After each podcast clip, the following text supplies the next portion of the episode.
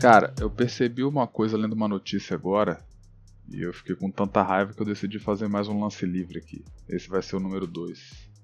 Presta atenção. Setembro Amarelo. O que é o mês mundial da prevenção ao suicídio? Prevenção ao suicídio. Isso não faz o menor sentido. Olha o que está escrito. A cor amarela representa a valorização da vida. No Brasil, o suicídio ocupa o quarto lugar no ranking de causas de mortes mais comuns entre os jovens. Que é uma puta mentira, com certeza. Além disso, olha só, além disso, a cada 40 segundos uma pessoa se mata em algum lugar.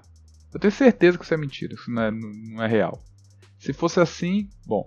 Ah, por fim, o suicídio é a segunda causa mais comum de morte em pessoas com idade de 15 a 29 anos, o que eu entendo 15 anos você é uma criança estúpida, que não tem responsabilidade nenhuma, só vai pra rua, corre, suja o pé, machuca, volta para casa, sua mãe trata das suas feridinhas, você come sua comidinha, vai pro videogame e reinicia o dia no, no dia seguinte. Quando você chega na idade dos 15 anos, as responsabilidades começam, e aí, entrando na casa dos 20, você começa a trabalhar, e aí faz sentido você ter vontade de se matar, porque, né, responsabilidade, trabalho e faculdade e relacionamento, realmente faz a gente questionar se vale a pena estar vivo, pelo menos para mim.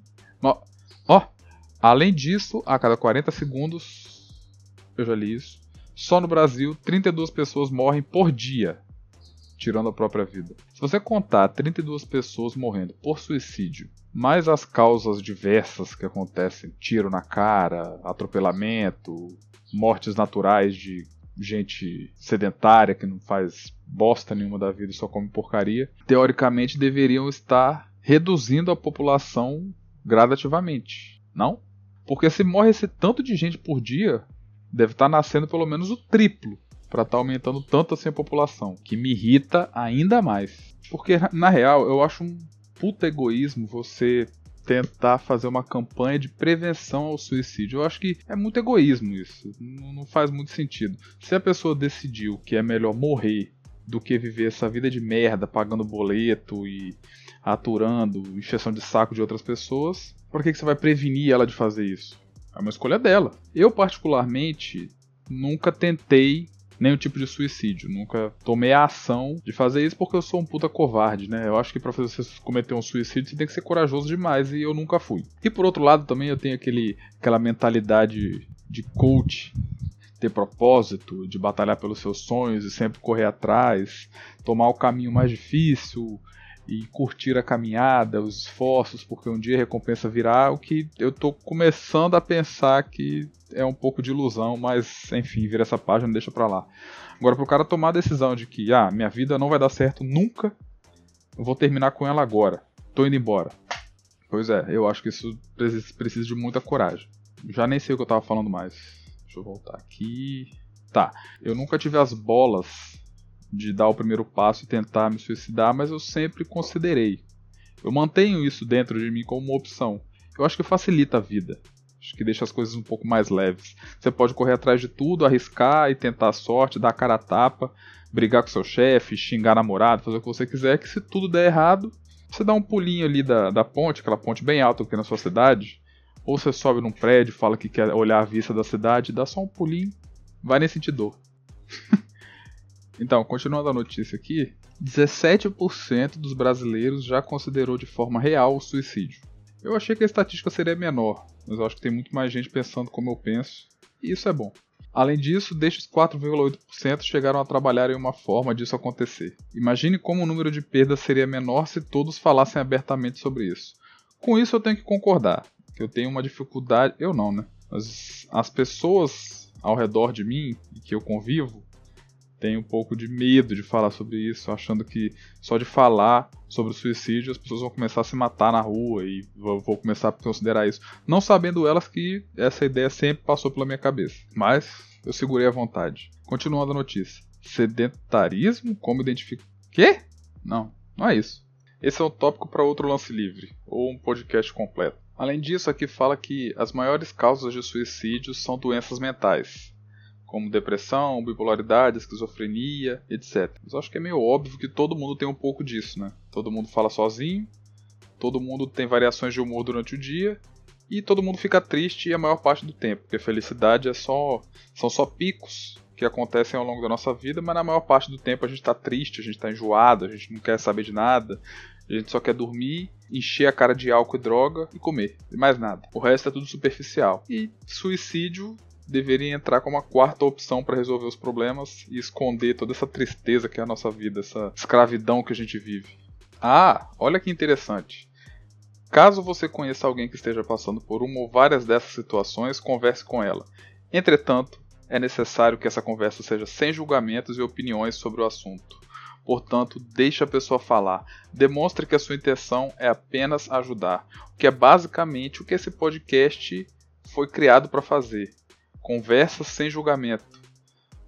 Diálogos abertos, livre, politicamente correto ou incorreto. A gente fala o que a gente quer, todo mundo aqui é bem-vindo para expressar opinião, que é o que eu estou fazendo agora, concorde ou não. A gente tem que ser livre e muitas vezes, pensei nisso agora, muitas vezes o que pode levar a esse tipo de sentimento nas pessoas, de depressão e suicídio, etc., é a opressão natural que elas sentem de se expor.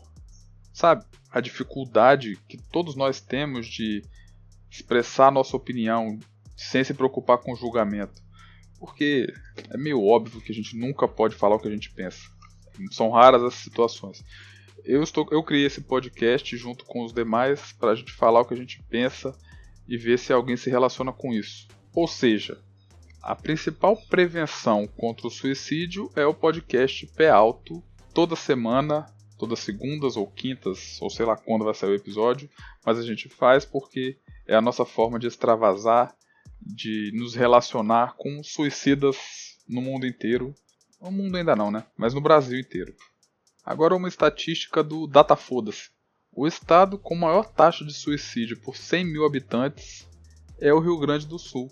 Em contrapartida, é, é também o estado mais desenvolvido, digamos, da região sul, que são os estados que têm maior descendentes europeus e brancos e muito inteligentes? Ou será que porque lá muita gente se mata, muita gente burra, que toma chifre e decide e acha que chifre é asa e quer pular de todas as alturas, gente que gente fraca com mentalidade estúpida, que desiste de tudo e se mata cedo, e isso aí acaba naturalmente afunilando o nível intelectual dos habitantes, porque se os burros estão se matando, só vão sobrar os inteligentes os determinados, e as pessoas cheias de propósito. E no oposto do ranking dos suicídios por 100 mil habitantes está o Rio de Janeiro, o último, o estado com menor taxa de suicídio por cada 100 mil habitantes. O que é de se entender, porque lá você não precisa nem ter a vontade de se matar para você perder sua vida.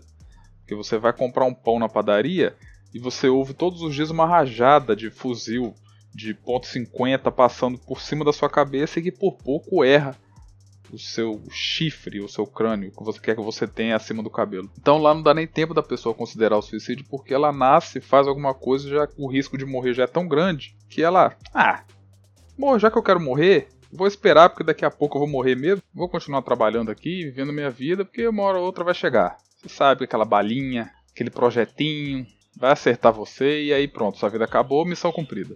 Voltando aos motivos que levam uma pessoa a querer se matar, como eu falei antes, o cara vai tomar chifre da mulher, casado há, sei lá, trinta e tantos anos, toma chifre e sofre e não sei o que, e decide se matar, e sobe na ponte, faz um estardalhaço do caramba e se mata.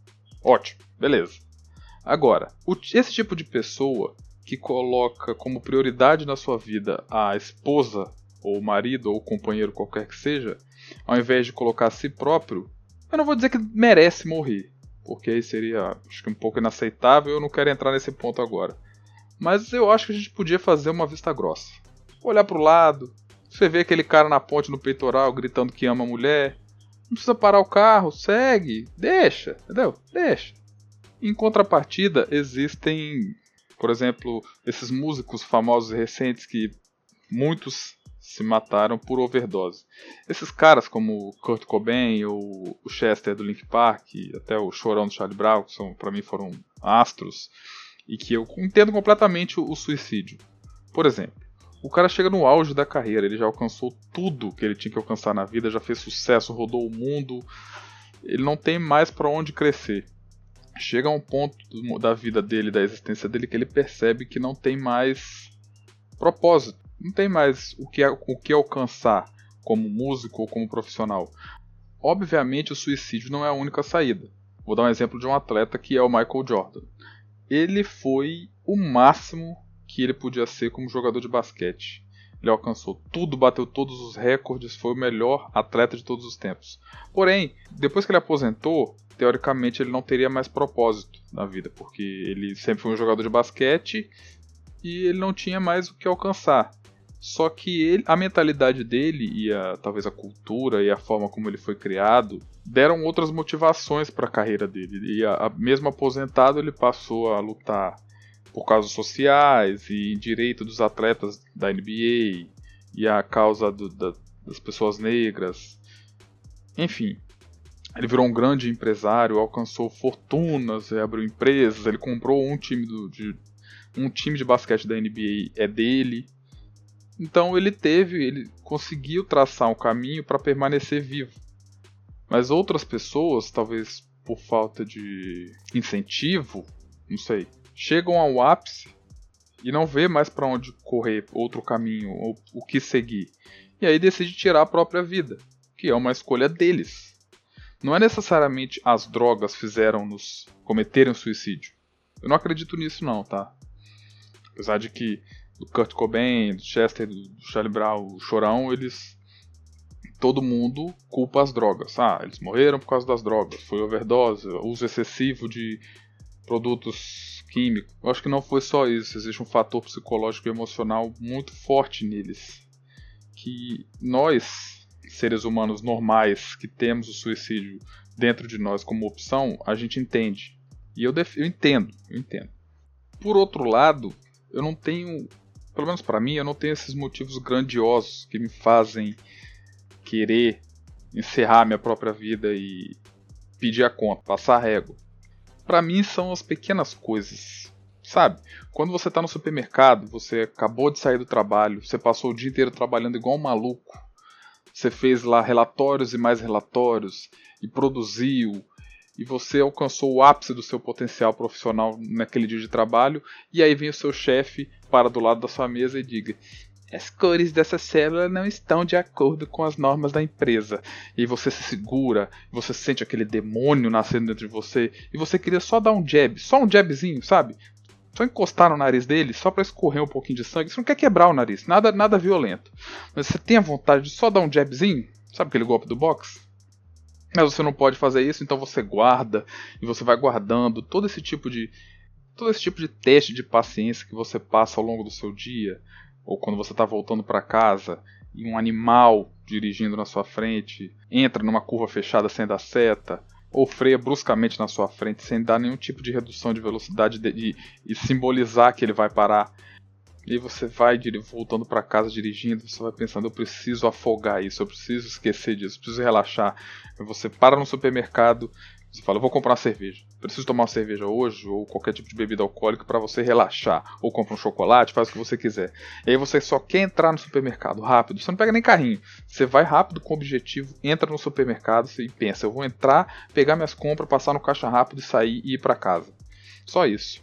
E aí você entra no corredor de bebidas e tem aquele cara, sabe? Aquele, aquele exemplar de homem beta que apanha da mulher, lendo a lista de compras do dia, e aí você consegue visualizar ele chegando em casa e a porra da mulher gritando com ele e ele frouxo, sem nenhum grama de testosterona no corpo, obedecendo a mulher. Ah, amor, desculpa, é que eu esqueci, eu não entendi a sua letra. Você tem vontade. E aí eu vejo aquele cara na minha frente e eu quero só pegar minha cerveja e ir embora. Só a cerveja. É coisa rápida. E aquele bosta daquele homem com um braço que parece uma salsicha, que não tem músculo nenhum na, no físico dele, lerdando com o carrinho, sonsando, olhando para as prateleiras, porque não sabe o que escolher. E aí eu vejo aquilo e para mim fala é isso. Para mim já deu, não quero mais viver. Se eu tiver que passar por isso para todos os dias da minha vida, eu prefiro ir embora agora. Pronto. Deixa eu beber um gole d'água aqui, que só de imaginar essa cena eu já me estressei. Hum, lembrei de outro caso. Outro exemplo que me leva a desistir. Eu já pensei várias vezes nessa situação, vivenciei isso e para mim é, é difícil. Mais uma vez criticando gente politizada. Eu não suporto viver quando eu vejo gente politizada discutindo, gente de esquerda discutindo com de direita e uns defendendo atualmente Bolsonaro, tem gente ainda presa com a mente lá na porra do Lula. O cara já foi preso, já foi solto, ninguém lembra dele mais, sabe nem se ele tá vivo ainda. Tem gente defendendo o cara, e uns defendem porquê de não sei o que, uns defendem porquê de não sei o que lá, que eu não me importo com porra nenhuma disso. Quando eu vejo gente perdendo tempo discutindo sobre política, eu desisto. Eu falo, Deus, pode me buscar. Se for para a sociedade continuar dessa forma, eu não quero mais. Paralelo a isso, e na mesma intensidade, uma coisa que também me irrita é gente que comenta em vídeo no YouTube. Só isso. Só gente que comenta em vídeo. Comenta qualquer coisa. Pode falar bem, falar mal, criticar, julgar, dar sugestão, responder pergunta, fazer qualquer coisa.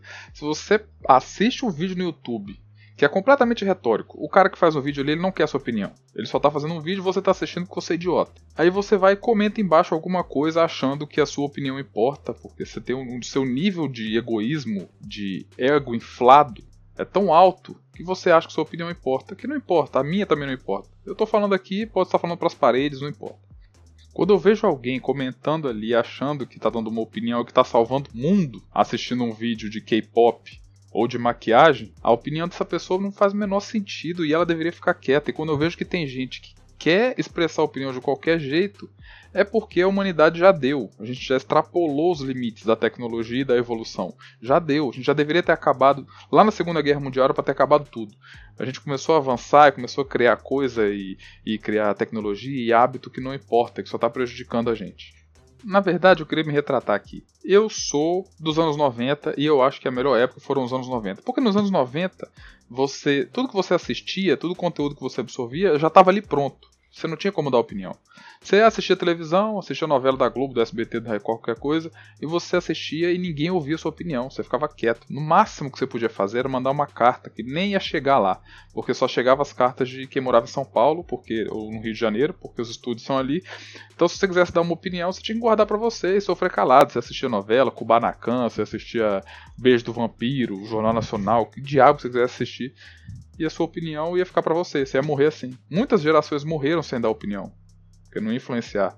Agora a nossa, o cara assiste um vídeo de gameplay no YouTube e já quer dar a opinião dele na hora. O cara tem 13 anos, uma criança, um adolescente estúpido. Agora, recentemente, o que tem mais me levado a pensar em me matar, em acabar com a minha vida e dar um ponto final nessa merda de história que eu tô vivendo, é o seguinte. Sabe quando sua namorada, seu, seu companheiro, namorado, esposo, marido, qualquer coisa que seja, chega para você e fala: Amor, o nosso aniversário de mais um ano está chegando. Você já planejou o nosso final de semana, o nosso feriado? E na hora você concorda, diz que sim, claro, você ama a pessoa e você vai fazer tudo, vai ser especial e tal. Só que a vida vai acontecendo, sabe quando a vida acontece?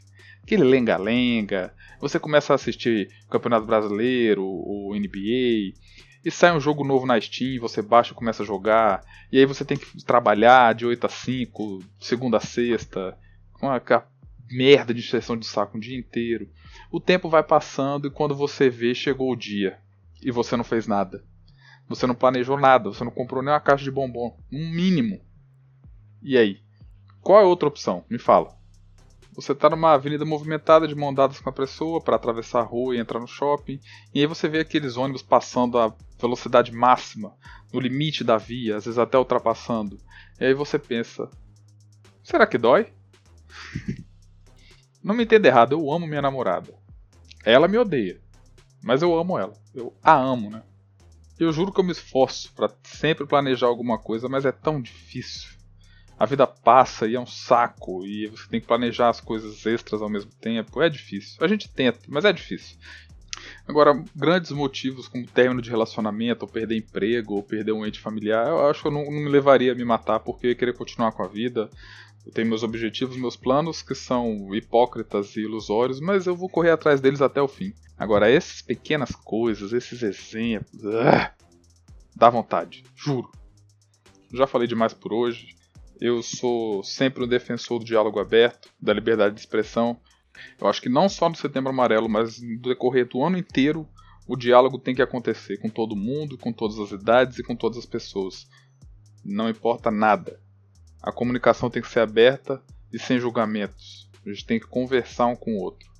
Eu acredito que a conversa é a melhor forma de prevenção não só do suicídio, como de qualquer outro conflito humano, qualquer outra dificuldade que a gente tem. Porque quantas guerras poderiam ter sido evitadas se os líderes de seus respectivos países conversassem?